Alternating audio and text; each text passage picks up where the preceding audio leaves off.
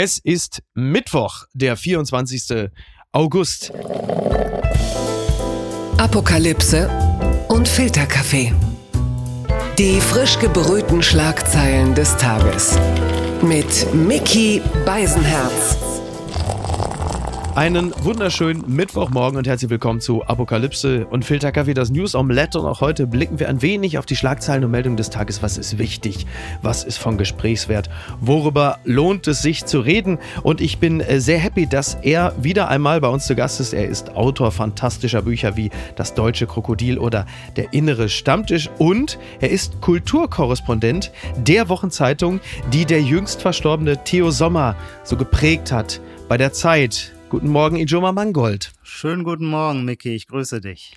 Du bist gerade erst wieder auf äh, deutschem Boden. Du warst in Mexiko, ein Land, äh, das jetzt nicht unbedingt dafür bekannt ist, äh, ein gutes Pflaster zu sein für Journalisten. Ha, du sagst es. Das mag so sein, aber ich war ja auch als Privatperson da. Ja. Und auch da wurde ich vorher mit abenteuerlichen Geschichten gewarnt. Freunde, Kollegen sagten, ah, sie hätten sich sehr unwohl gefühlt wegen so eines äh, permanenten Bedrohungsgefühls. Mhm. Und ich, der ich eigentlich ein sehr angstfreier Mensch bin, hatte dann tatsächlich so eine leichte Verspanntheit vor dem Start in diesen Urlaub. Ja. Ich weiß noch, wie ich zwischendurch meiner Freundin sagte, ach, wollen wir nicht vielleicht doch lieber nach Südfrankreich reisen, einfach um Ja. dieses Bedrücktheitsgefühl loszuwerden. Ja. Und dann landeten wir in einem Land, das diesen Klischees so gar nicht entsprach. Ich meine, natürlich, Mexiko hat, das ist genau sein Ruf, hat Kolumbien, das ja über lange Zeit als das gefährlichste Land der Welt galt, äh, abgelöst, was die Drogenkartelle Ja. und vor allem auch was wirklich unfassbare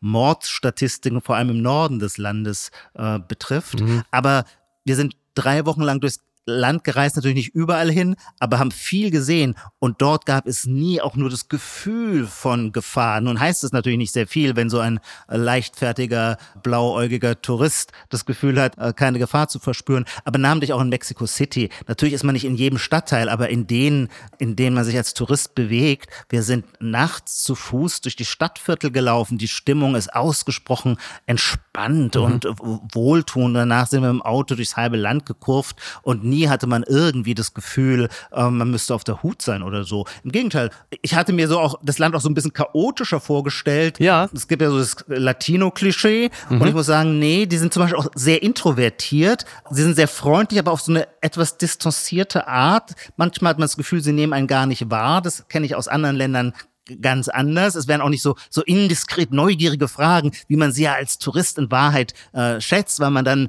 mit der Bevölkerung ins Gespräch kommt. Ja, ja. Nee, das ist nicht so die Sache, sondern sie sind alle so ein bisschen ähm, in einer vornehm freundlichen Verschlossenheit. Wenn man die dann aufknackt, dann stellt man fest, ganz reizend und so weiter, aber es ist kein überschwängliches Volk. Das war, mein Klischee war, ich dachte, Mexikaner müssen so Fiesta Mexicana mäßig so überschwänglich umarmend ja. sein. Und die Erfahrung haben wir gar nicht gemacht. Wir haben wahnsinnig nette und auch ähm, so gewissenhafte, ähm, verlässliche ähm, Mexikaner kennengelernt, aber keine, die jetzt so meinem Latino-Klischee entsprechen würden. Also gewissenhaft, verlässlich, freundlich, vornehm, zurückhaltend. Das ist ja eine perfekte Brücke zu unserem Bundeskanzler. Die nutze ich natürlich. Vielen Dank, lieber Ijoma. Die Schlagzeile des Tages. Internationale Krim-Konferenz. Scholz verspricht Hilfe, Zitat, solange die Ukraine sie braucht. Das schreibt der Spiegel. Waffen liefern, finanziell helfen. Russland Sanktionen beibehalten. Der Kanzler sichert der Ukraine weitere Unterstützung zu. Präsident Zelensky bekräftigt den Anspruch auf die Krim und beklagt jahrelange Ignoranz. Ja, Olaf Scholz hat jetzt äh, bei einer Schalte, eben bei dieser Konferenz, dann auch jetzt angekündigt, weitere 500 Millionen für Waffen zur Verfügung zu stellen. Und das ist jetzt die große Frage, geht denn die Bevölkerung da noch mit? Auf welches Sentiment trifft er da mit dieser Ankündigung? Und ist das Ganze richtig? Das sind ja sicherlich auch Fragen, die in den nächsten Tagen äh, auch leidenschaftlich wieder diskutiert werden. Naja, ich glaube, was er gesagt hat, ist ja eigentlich ohnehin schon unsere offizielle politische Linie. Und es gab natürlich viel Kritik aus anderen europäischen Ländern, aber natürlich auch aus der Ukraine selber, dass wir unseren Versprechungen nicht engagiert und nicht schnell genug nachgekommen sind. Ich glaube, ähm, das hat sich mittlerweile schon auch gedreht. Also wir haben dann doch mehr geliefert. Der Ringtausch mit Slowenien funktioniert. Genau, genau. Und ähm, wir haben jetzt natürlich ein neues politisches Feld, einfach weil solange die Sanktionen quasi als politisches Symbol gut funktionieren, einen aber nicht viel kosten, mhm. finden sie natürlich schnell Unterstützung. Ja. Aber wir stellen fest, dass wir natürlich äh, die Welt der Symbolpolitik lange verlassen haben, sondern ja, ja. wir sind in einer harten Auseinandersetzung eine neue Weltordnung und für die ist ein Preis zu zahlen. Und wir merken ihn an der Stelle, an der wir natürlich am empfindlichsten reagieren, bei der Frage der Energiekosten oder der Energieversorgung, der Energiesicherstellung. Genau. Und da rauschen wir nun natürlich in ein echtes Problem hinein, das aber auch nicht nur einfach etwas mit Russlands Krieg gegen die Ukraine zu tun hat, sondern ist meine Einschätzung, ist meine Vermutung, ohne dass ich da irgendwie ein Fachmann wäre, sondern auch natürlich mit unserer Energiepolitik der natürlich. vergangenen 10, 15, 20 Jahre. Exakt. Und das rächt sich jetzt. Ich genau. meine, und das gilt nicht nur für Deutschland, Investitionen in den Energiesektor, ähm, weil man Energie generell irgendwie für Igitt gehalten hatte hm. und dachte an die alte,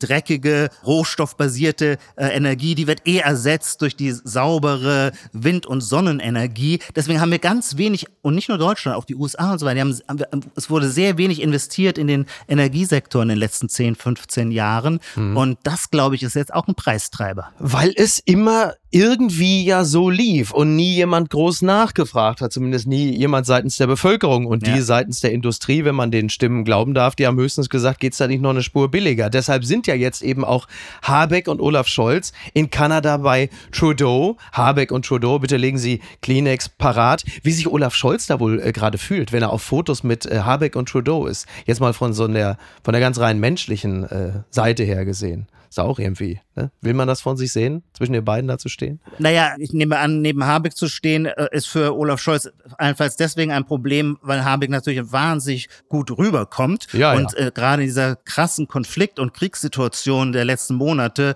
ja wirklich auch eine neue Sprache der Politik entwickelt hat. Das ist ja aber natu naturgemäß, bist du ja auch, äh, sagen wir, dem Skeptizismus sehr zugeneigt. Ja. Wenn alle jetzt äh, Robert Habeck verehren, also mhm. das geht bei ihm ja schon so ins äh, Apostoleske, ins Märtyrerhafte. Er ist jetzt der Leitwolf, aber mit D geschrieben. Äh, was äh, geht dann in dir vor, in dem Autoren des inneren Stammtisches? Ja, der, der sich im inneren Stammtisch als ein Trotzkopf äh, dargestellt ja. hat und normalerweise neige ich sehr schnell dazu, dann immer die Gegenposition einzunehmen. Mhm. Aber ich muss sagen, die Sprache und die Art des Nachdenkens und wie er sein Nachdenken öffentlich macht und daraus seine Argumente aufzählt, die Lage beschreibt und daraus Schlussfolgerungen zieht, mhm. finde ich tatsächlich absolut überzeugend ja. und auch total notwendig in so einer Situation, wo alles, was auf uns einprasselt, neu ist. Das heißt, diese Dinge können jetzt auch nicht einfach mehr mit Phrasen abgearbeitet werden, sondern wir sind alle herausgefordert, weil wir alle quasi in einer völlig neuen weltpolitischen Lage sind, mhm. die so einen neuen Härtegrad hat, wie wir ihn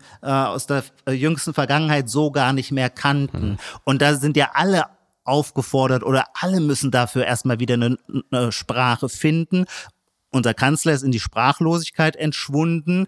Das ist für ja. ihn, glaube ich, auch ein Problem oder jedenfalls ist auch für das Land ein Problem, weil man gar nicht mehr weiß, von wem man eigentlich geführt wird. Ist kein Problem, wenn er zum Cum-Ex-Skandal aussagen muss. Genau. Dann ist es eher von Vorteil, wie wir Genau, da wiederum haben. hätte man ihn natürlich genauso gerne ein wenig gesprächiger. Es wundert mich sowieso, dass äh, der Cum-Ex-Skandal nicht stärker an ihm äh, haften bleibt. Und äh, Robert Habeck ist dann natürlich schon das Gegenbild. Das heißt übrigens nicht, dass ich in all seinen politischen Entscheidungen dann mit ihm einer Meinung bin. Ich halte es tatsächlich für absolut zwingend, wenn wir uns, äh, das sind ja alles nicht Themen, mit denen ich mich auch nur irgendwie auskenne, aber wenn ich mir anschaue, wie in den letzten Tagen äh, die FAZ hat da so eine Tabelle dazu veröffentlicht, wie sich unser Energiemix zusammensetzt und wie gering mhm. der Anteil in einer sehr sonnigen Woche, wie gering der Anteil auf Sonnenenergie und auf Windenergie äh, entfällt. Oh ja. Da halte ich es tatsächlich für nicht nachvollziehbar, dass wir sagen, wir verlängern nicht die Laufzeit ähm, mhm. dieser, ich glaube, es sind drei verbliebenen AKWs. Der berühmte Streckbetrieb. Genau.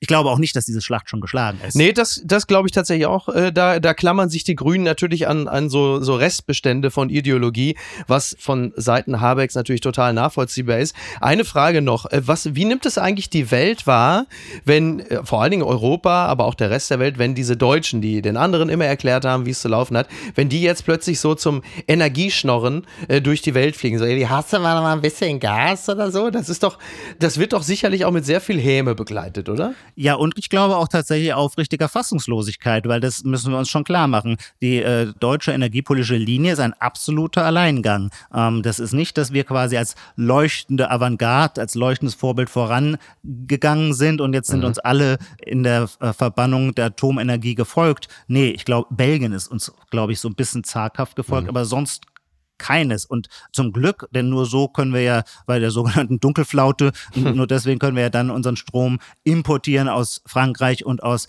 Tschechien, ähm, was vermutlich weniger sichere äh, Atomkraftwerke sind, als ja, ja. es deutsche Atomkraftwerke wären, denn die deutsche Industrie war lange führend auf einem sehr, sehr hohen technologischen Niveau, Atomkraftwerke zu bauen. Mhm. Auch da verlieren wir dann wiederum auch etwas an Know-how und auch an der technologischen Weiterentwicklung es gibt, höre ich, lese ich, ja längst auch Modelle, wo mit den alten Brennstäben, wie die erneut bewirtschaftet werden können, um aus ihnen wiederum Energie zu gewinnen. Ja. Das sind ja also auch Felder, Atomstrom heute muss oder morgen ist, ist nicht unbedingt derselbe Atomstrom äh, wie vor zehn Jahren. Das mhm. heißt, auch das ist ja an sich ein Innovationsfeld, wo die äh, deutsche Industrie eigentlich gut aufgestellt wäre, äh, das voranzutreiben. Und aus dem ganzen Geschäft haben wir uns verabschiedet. Und das halte ich für keine kluge Entscheidung. Die unbequeme Meinung geht nicht nur um uns. Strack Zimmermann ruft zur Opferbereitschaft in Krise auf. Das berichtet der Kölner Stadtanzeiger. Das ist übrigens erstaunlich, dass der Kölner Stadtanzeiger die Düsseldorferin überhaupt zitiert. Aber ich sage es mal, die FDP-Politikerin Marie-Agnes Strack-Zimmermann hat an die Deutschen appelliert, in der Auseinandersetzung mit Russland zu Opfern bereit zu sein. Wir müssen Putin und den Diktatoren dieser Welt, die unser demokratisches Leben hassen und zerstören wollen, entschlossen entgegenstehen. Das wird von uns allen auch persönlich Opfer erfordern. Schwach sollten wir trotz alledem dem nicht werden. Ja, das ist natürlich äh, ein bisschen Pep Talk, das ist auch eine Aufmunterungsrede, jetzt da der Krieg ein halbes Jahr, äh, ich wollte schon sagen Jubiläum feiert, wenn es nicht so geschmacklos wäre, aber will sagen, man hat sich auch ein bisschen daran gewöhnt. Der Krieg hat sich ja auch ein bisschen wieder verlagert aus der Mitte, also aus Kiew heraus, in die Bezirke, die wir ja seit 2014 ja eh immer schon so ein bisschen kannten und sagten, naja, so, so. und jetzt so langsam, jetzt merkt man es natürlich nicht, aber irgendwann wird es dann kälter, es wird weniger weniger Energie.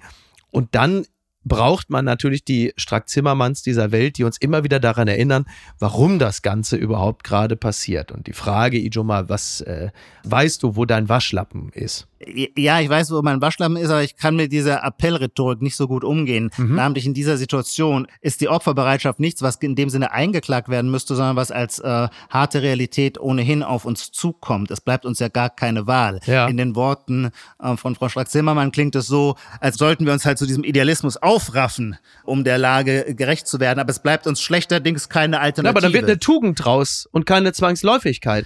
Ja. Oder? Ja, versüßt man sich das dadurch tatsächlich? Ja, wer weiß. Ich würde sagen, ne? ja, man, Oder?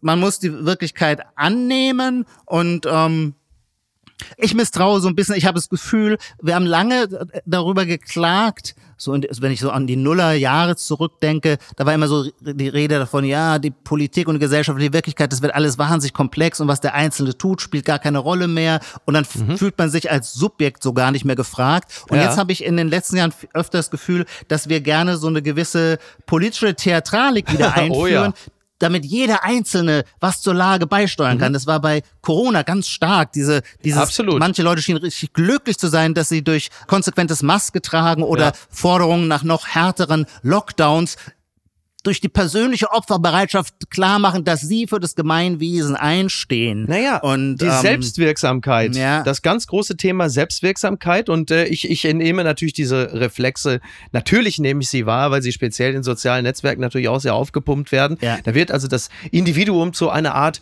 Teil eines Sardinenschwarms, also das, das unwichtige Individuum bläht sich auf durch die Masse, die alle mitmachen und stemmt sich gegen einen imaginären Feind, das mag Corona sein, das kann Putin mhm. sein, es kann auch der Klimawandel sein. Dieses Thema wird uns ja immer, immer mehr begleiten. Das lässt sich ja nun, äh, nun wirklich offensichtlich gar nicht mehr abwenden. Also ich meine, ich rede hier aus der Stadt Hamburg, wo es auch seit ungefähr acht Wochen nicht mehr geregnet hat. Also das ist ja nun, das wäre wirklich sonst Science Fiction. Aber diese, was kommt da auf uns zu? Haben wir jetzt demnächst die, die Stunde der Askese-Athleten, die dann also glänzen? In, gibt es so eine Art, wie soll man sagen, so Genügsamkeits-Olympia, wo man sich gegenseitig überbietet in Sachen äh, Verzicht? Was kommt da? Ist das Also Marie Kondo, aber das dann so als Leitlinie? Ja, ich glaube auf jeden Fall ist die Öffentlichkeit, und du hast gerade Twitter angesprochen, da ist es ja völlig glasklar, die verwandelt sich immer stärker auch in so eine Bühne, wo man seine moralischen Qualitäten ins Schaufenster stellt. Und ähm,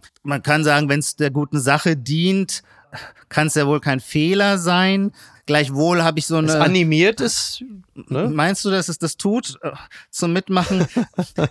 also sagen wir so, manchmal das Gefühl, man hält sich da wie an so ein Strohhalm. Strohhalm, ganz schlechtes Wort, wenn es um Verzicht geht. Ja, die Verbannung des Plastikstrohhalms ja, danke, macht die Menschen danke, ja sehr, gut, sehr glücklich, sagst. weil sie durch eine kleine Geste zeigen können, dass es an ihnen nicht liegt, mhm. sondern dass sie engagiert waren in dem Moment, wo klar war, es ist fünf vor zwölf. Aber es könnten auch Ersatzhandlungen sein. Ich habe eine Ersatzhandlung ist ein wunderbares Stichwort. Ähm, ich habe habe gerade ein, ein Reel gesehen, bei Twitter oder bei TikTok, ich weiß es nicht. Was ist das ein, Mann, Reel? Äh, das ist einfach, man könnte auch sagen, ein kleines Video. Das würde es ah, also. Okay, und warum nennt man das jetzt Reel? Weiß ich nicht. Ich wollte, ich habe das jetzt einfach nur mal aufgenommen. Ich wollte mich hier modern geben. Das hast du mir natürlich gleich wieder zerschossen. Schönen Dank. Ähm, nein, und, und da ist ein, ein Mann, der sitzt in einem Baseball- oder Footballstadion und er höhlt eine Wurst, eine Hotdog-Wurst, höhlt er so aus und äh, steckt sie dann in sein Bier und benutzt die Hotdog-Wurst als Strohhalm. Also du siehst, es gibt immer Möglichkeiten. Die Natur bahnt sich ihren Weg, hätte man gesagt. Dann muss es hoffentlich Naturdarm-Hotdog gewesen sein. Die gute Tat des Tages. Vorstoß für neue Behörde. Follow the money. Lindners Plan gegen Geldwäsche. Das berichtet die Tagesschau. Finanzminister Lindner will Geldwäsche und andere illegale Geschäfte stärker bekämpfen und dafür ein Bundesfinanzkriminalamt schaffen. Die Zeit drängt und die bisherigen Strukturen sind schwerfällig. Ja, in Deutschland, das als Geldwäscheparadies gilt, da ist es einer Schätzung der Universität Halle-Wittenberg zufolge so, dass es äh, ungefähr 100 Milliarden Euro an gewaschenem Geld, das die äh, in Umlauf sind. Und da gibt es natürlich verschiedene Möglichkeiten, äh, zum Beispiel äh, der Nicht-Finanzsektor, ne? Immobilien, Glücksspielbranche beispielsweise. Äh, natürlich äh, will auch Christian Lindner ran an die Finanztransaktion. Dazu soll es genauere Untersuchungen geben. Also Christian Lindner hat den illegalen Finanzströmen den Kampf angesagt. Man will das direkt verfolgen und bei den Ermittlungen, auch bei der Sanktionsdurchsetzung, den, ich zitiere, Hut aufhaben. Und ist das jetzt ein Ablenkungsmanöver von Christian Lindner, weil er sich so sehr dagegen wehrt, das Dienstwagenprivileg in irgendeiner Art und Weise aufzuheben? Geht es darum, davon abzulenken, dass er partout die viel, viel geforderte Übergewinnsteuer nicht äh, einführen will, Finanztransaktionssteuer, all diese Dinge. Was, was bezweckt Christian Lindner damit? Oder ist es am Ende Riesenschock sogar sinnvoll, was der deutsche Elliot Nester plant? Naja, natürlich muss auch die Verbrechensbekämpfung auf der Höhe des Verbrechens und äh, seiner technologischen e-, Evolution sein. Und offensichtlich ist natürlich ein erheblicher Teil von Kriminalität heute Finanzkriminalität. Insofern leuchtet mir es durchaus ein, dass der Staat danach rüstet. Mhm. Äh, ich zuck nur so ein bisschen zusammen, weil das Ganze natürlich auch immer dahergeht mit immer höheren Transparenzmaßstäben und Durchleuchtungsmöglichkeiten. Mhm. Und ich finde schon auch zu unserer Freiheit gehört auch immer ein Stück die finanzielle Freiheit. Das heißt, wir sollen nicht in allen unseren finanziellen Aktionen jederzeit durchleuchtbar sein. Es gibt diesen größeren Kontext, den ich sehr kritisch sehe. Ich glaube, die Mehrheitsstimmung in der EZB lautet, sie wollen das Bargeld abschaffen. Äh, das ist eine antiquite Ich wusste, Form. dass der Begriff Bargeld gleich fallen würde. genau, ich bin ein, ein Anhänger des guten ja, alten Bargelds, weil das Bargeld, wie man so schön sagt, gemünzte Freiheit ist. Es mhm. ist nämlich nur mit dem Bargeld sind Bezahlakte möglich, die keine digitalen Spuren hinterlassen, mhm. die nicht nicht überprüfbar und die nicht zensierbar sind. Aber Ijoma, was hast du denn zu verbergen? Genau, was hast du denn das, nur zu verbergen? Dieser Ijoma? Satz, auf den reagieren wir Liberalen allergisch. Ähm, es kann nicht die Voraussetzung sein, zu sagen, wenn man nichts zu verbergen hat, dann äh, muss dem Staat alles durchleuchtbar und zugänglich sein, mhm. sondern ähm, äh, Freiheit und Privatsphäre meint eben genau dies, dass man sich nicht rechtfertigen muss, sondern dass man auch äh, für alle guten Taten, die man im Schilde führt, das Recht auf Vertraulichkeit hat aber natürlich auch wieder Freiheit und äh, Sicherheit, also die Freiheit des Individuums, auch des kollektiven Individuums auf ähm, die Nicht-Transparenz. Mhm. Aber das geht natürlich ein bisschen auch äh, zu Lasten der Sicherheit, äh, dass der Staat mehr Einnahmen hat oder die ihm zustehenden Einnahmen, die natürlich der Allgemeinheit dann wieder auch durch die Steuern äh, zugute kämen. Und das ist ja auch wieder die klassische Abwägungssache. Absolut. Und abwägen heißt ja, dass die äh, beiden Werte beide kann man nicht vom Tisch wischen, in eine sinnvolle Balance kommen. Ich habe das Gefühl, dass die Mehrheit unserer Gesellschaft immer stärker auf diesen Sicherheitsaspekt äh, ausgerichtet ist mhm. und der Freiheitsaspekt deswegen unter den Tisch fällt. Deswegen würde ich sagen, allein schon als Gegenbewegung übernehme ich lieber die Rolle, die, die Freiheit zu verteidigen und zu sagen, es kann nicht alles im Namen der Sicherheit geopfert werden.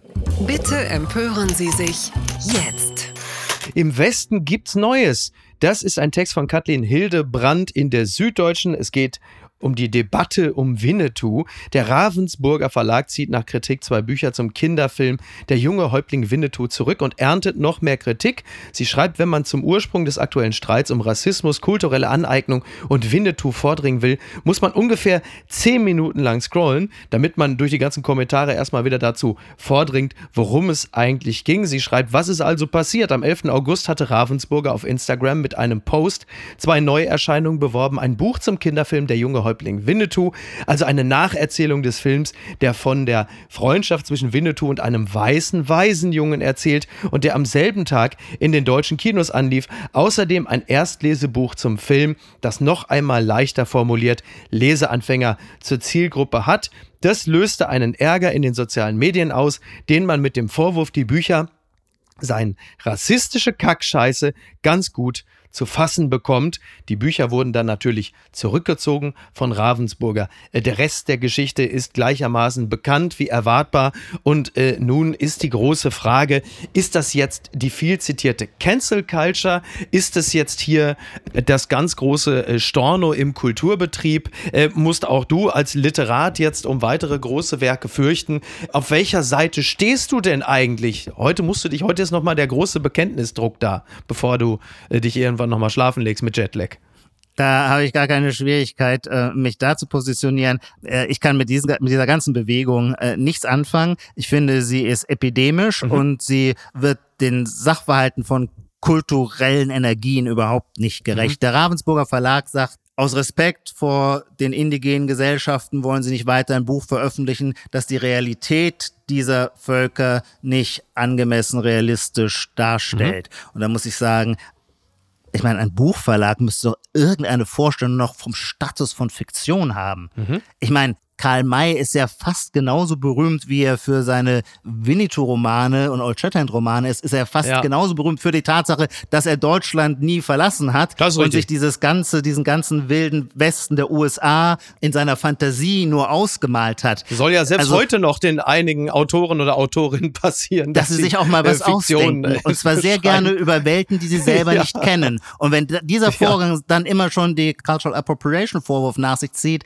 ähm, dann ist der Fantasie Fantasie sind dann, werden ihr dann sehr, sehr enge Grenzen gesetzt. Mhm. Ich, ich meine, dass Bücher, dass Romane, dass Fantasy-Romane nicht der Wirklichkeit entsprechen. Mhm. Diese Erfahrung zu machen, ist doch eigentlich Teil jedes Reifungsprozesses. Das nennt man Erwachsenwerden. Als Kind ist es vielleicht noch schwierig, wenn man mhm. äh, bestimmte Fantasy-Romane äh, liest, zwischen Wirklichkeit und Fiktion zu unterscheiden. indem man reifer und erwachsen wird, gelingt einem die, diese Trennung. Es gibt ja einen berühmten Fall, aus dem dann seinerseits große Weltliteratur geworden ist, die von einer Figur erzählt, die dazu nicht in der Lage war, und das ist Don Quixote. Ja. Don Quixote hat die abenteuerlichen äh, Mittelreiterromane, wo äh, Ritter Jungfrauen vor Drachen retten, für buchstäblich genommen mhm. und wollte dann selber genau ein solcher äh, Ritter werden und wurde natürlich zu einer Spottfigur, der in Wahrheit nicht gegen Ungeheuer kämpfte, sondern ja. bekanntermaßen äh, gegen Windmühlen. Also dieses Thema ist quasi ein früher Markus Söder quasi, ne? Ja, schon ganz tief eingelegt in unsere äh, kulturelle DNA und das ist ein mhm. fruchtbarer mhm. Prozess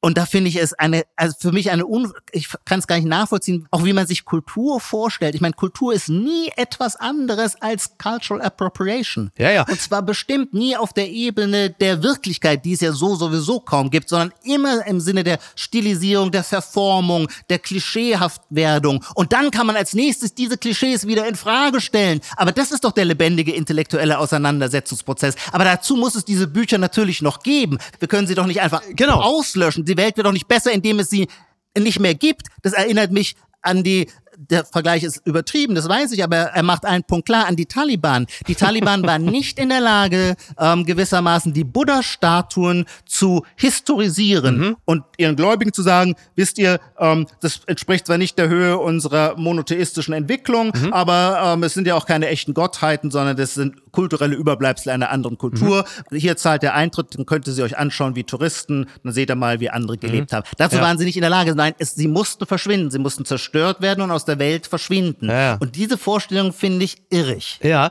also zwei, zwei Dinge. Zunächst einmal, also erstmal, was die, den Vergleich der, der Retter äh, der indigenen Völker angeht, äh, die mit den Taliban zu vergleichen, das wird auf jeden Fall heute noch ein lustiger Vormittag. Und das andere, das, was du gerade richtigerweise gesagt hast, die Kritik an dieser klischeehaften Darstellung auch letzten Endes an der Geschichte der indigenen Völker in Amerika. Ja.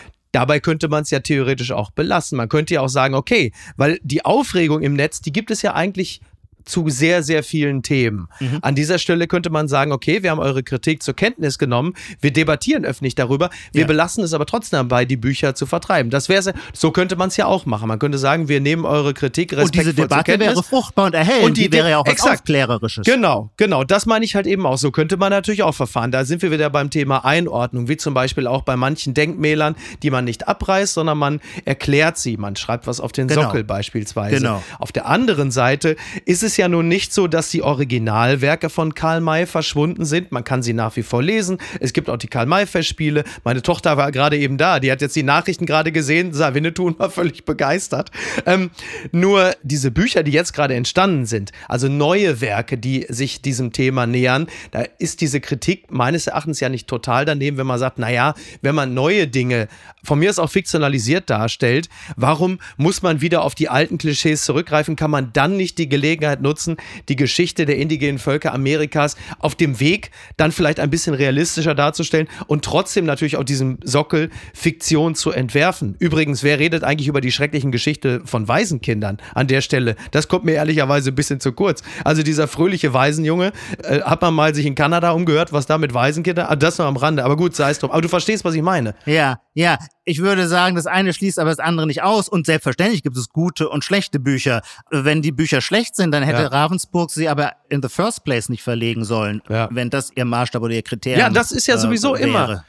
Im Nachhinein fällt es immer allen auf. Wenn die Kritik plötzlich da ist, dann merken sie plötzlich alle immer, äh, huch, das war ja gar nicht so toll. Äh, ich meine, ich war schon selber Teil von Fernsehsendungen, die zweimal ausgestrahlt wurden und erst nach der Kritik hat man gemerkt, ach, eigentlich finden wir die Sendung selber nicht so toll.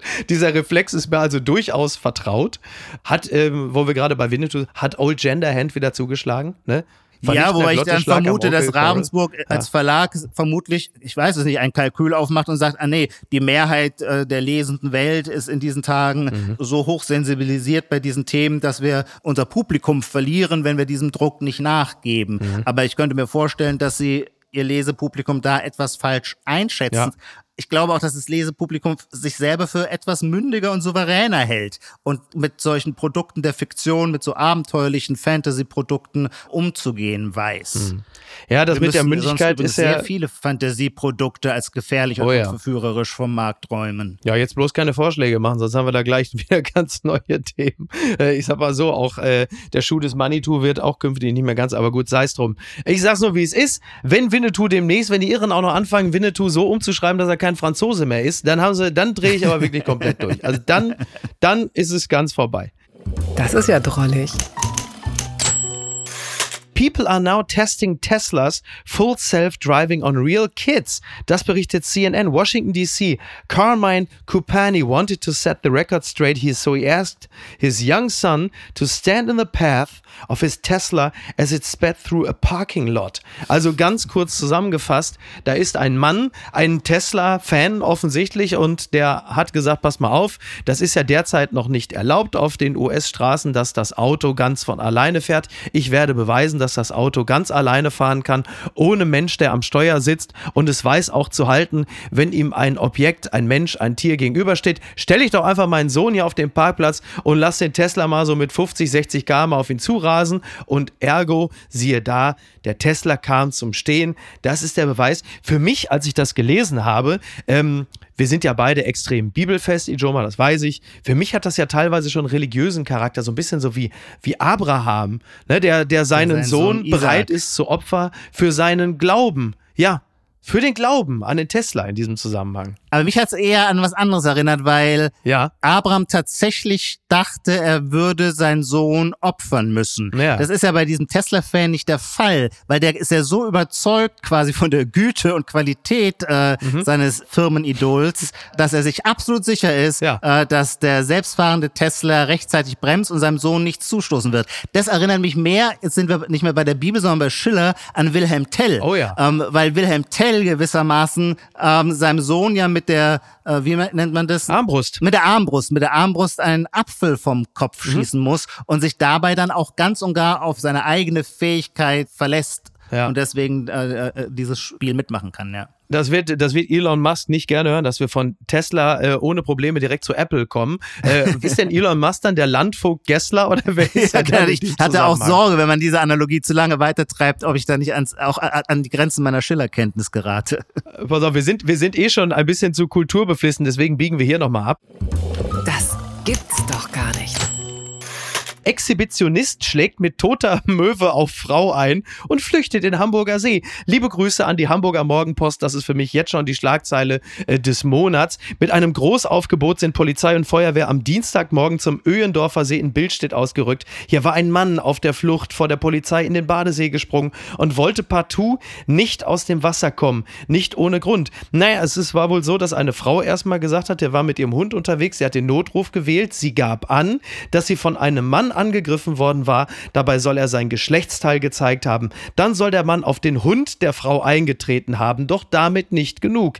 Der offenbar verwirrte Mann soll im Anschluss an den Übergriff eine Möwe gegriffen und erstochen haben. Mit dem toten Tier habe er laut Polizei auf die Frau eingeschlagen.